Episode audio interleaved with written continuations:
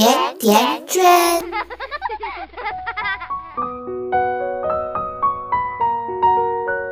大家好，我是瑞欣，这里是甜甜圈 Family 公众号。这些天，我们办公室一直在讨论个问题：不知从什么时候开始，荧幕上冒出来一堆小童星，因为是星二代，所以未来前途一片光明吗？得了吧！跟大家分享一姐的一篇文章：放过孩子，童星的成功是个伪命题。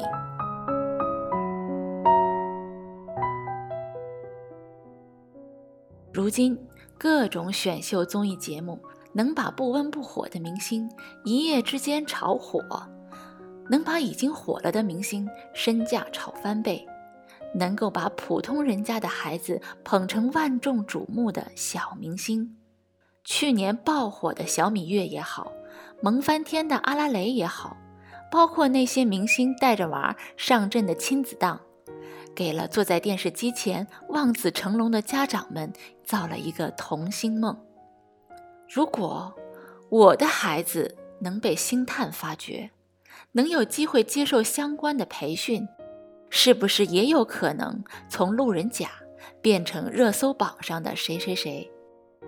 前不久，我的一个朋友带着女儿在家附近的商场玩，偶遇两个年轻的姑娘，自称是来自某某演艺公司的星探，一上来就围着他闺女换着花样的夸她，喜爱之情溢于言表。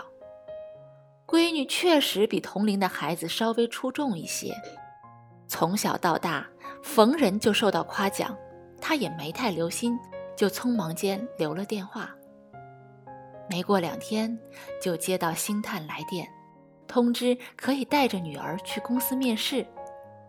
机会千载难逢，这一批计划推出的小童星仅剩最后几个名额。女儿平常就喜欢唱歌跳舞，有演出的机会也会争取。于是他就带着闺女面试去了。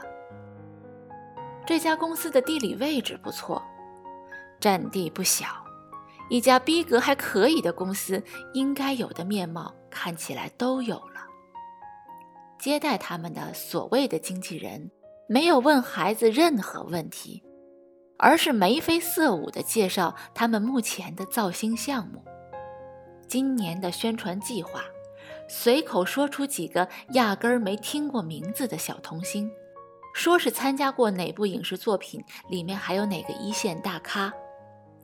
然后他就被告知，今天就可以签约，接下来一年，孩子先接受培训，第二年参加商演，而且培训费和宣传费公司一并承担。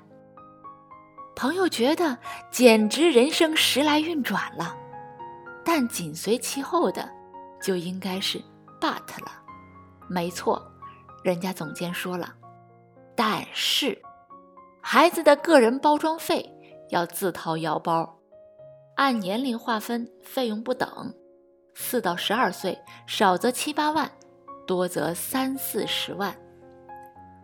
很多时候，有钱能看出真情，也能让人看到真相。后来。他托熟人打听了这些所谓的童星培训公司，才知道那些星探和经纪人都是业务员。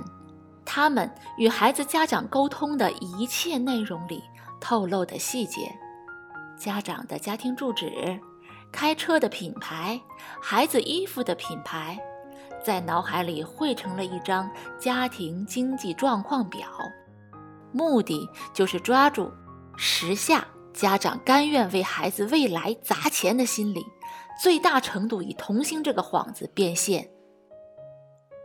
事实，童星制造已经成为一个产业。腾讯娱乐针对童星培训机构的一次调查披露这样一个市场现象：有的机构诱骗家长带资，让孩子拍片，影片按角色收费，主角十五万，明码标价。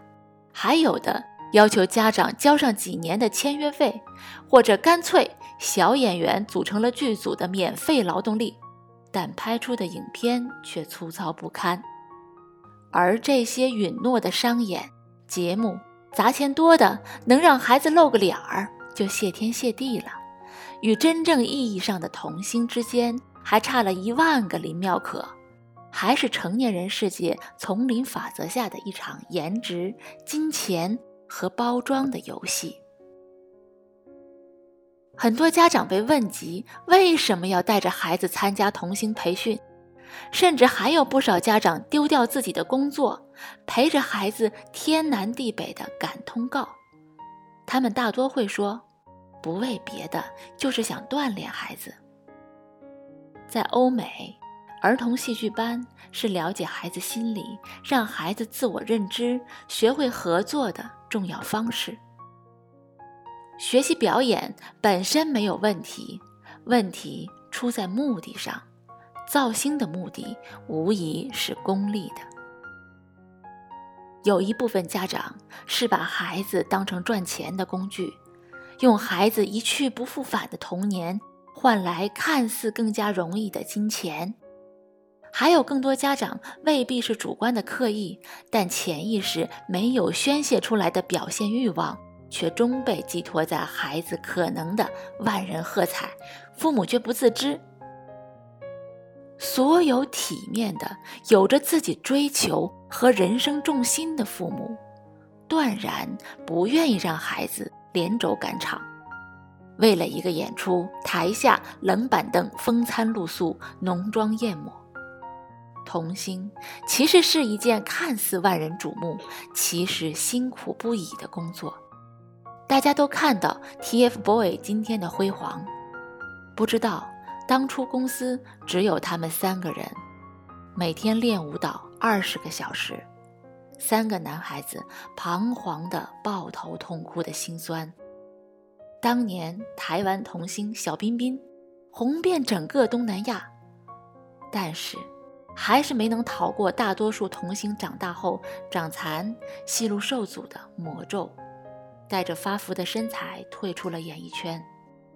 后来子承父业。他的儿子小小彬继承了他的衣钵，小小彬的确俘获了大批观众的喜爱，却因为小小年纪却要频繁的拍戏赶通告，导致过度劳累被送到医院。小小彬疲惫的状态和打点滴的照片被曝光后，作为爸爸的小彬彬多次被媒体质疑过度消费孩子，而忽视儿子的健康成长。很想说你小爱每天都有吃饭，猪还没有长大嘞。我想要快点长大，保护牧城。打造童星这条路并不好走，在资源有限的演艺圈，除了星二代们生来自占资源，其余可瓜分的真是少得可怜。童星需要跟时间赛跑，有年龄的限制，有相貌的阻碍。别说那些未被捧出来的，就算曾经耳熟能详的童星们，在长大之后，有几个逃过了长残和崩坏的纠缠？一代功夫释小龙发胖变形，不再古灵精怪。国外《哈利波特》主角至今没有走出这部神剧的阴影。男主丹尼尔为了扭转形象，在舞台剧《练马狂》全裸求突破。却被诟病用力过猛。这样的例子比比皆是。时间是童星的宿敌，能成功转型、跨越童星定位的，终究是凤毛麟角。但所有的精力都投资在学习表演，孤注一掷后，这条路走不通了。文化素养没有积累好，会进入一个非常尴尬的状态。而万众瞩目到泯于众人的失落，也会让他们提前尝到人生的残酷和心酸。大部分童星的人生会停留在童年，他们是被揠苗助长催熟的，并没有自己好好成长的机会。美国著名影星秀兰·邓波曾说过：“我六岁时就不相信有圣诞老人了，因为妈妈带我去商场的时候，她竟然问我要签名。”失去成长的机会后，他们只能继续表演父母或成年人的发声器。想想今年北影落榜一段采访视频中摇头晃脑、被网友狠批的林妙可，在小时候努力演大人的结果是，该长大的时候再也无法长大。宫崎骏说：“童年不是为了长成大人而存在的。”它是为了童年本身，为了体会做孩子时才能体验的事物而存在的。童年时五分钟的经历，胜过大人一整年的经历。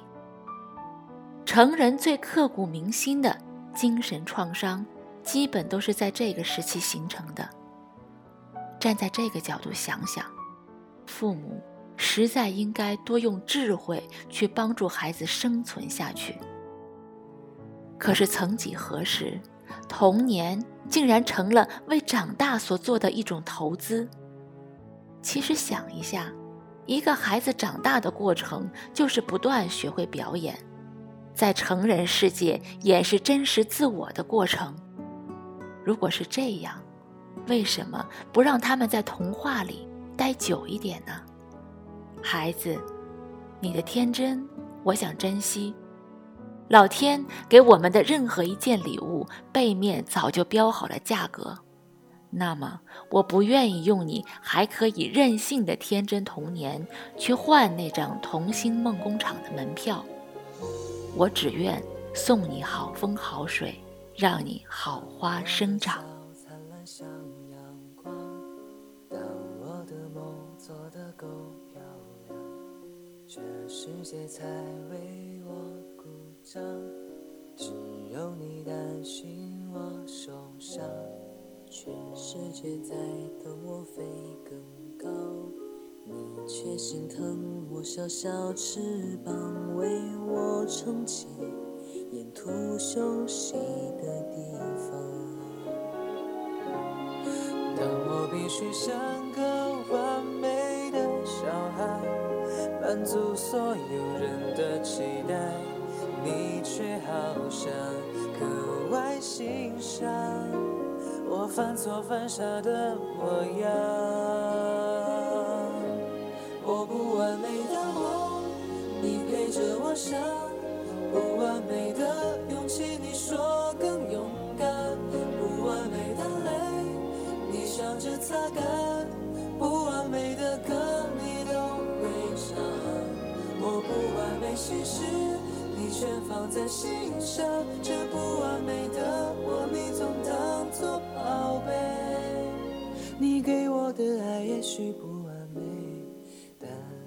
最美。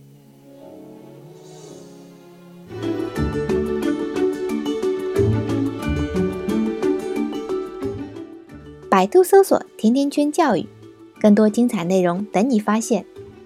我们下期再约。再见，甜甜圈。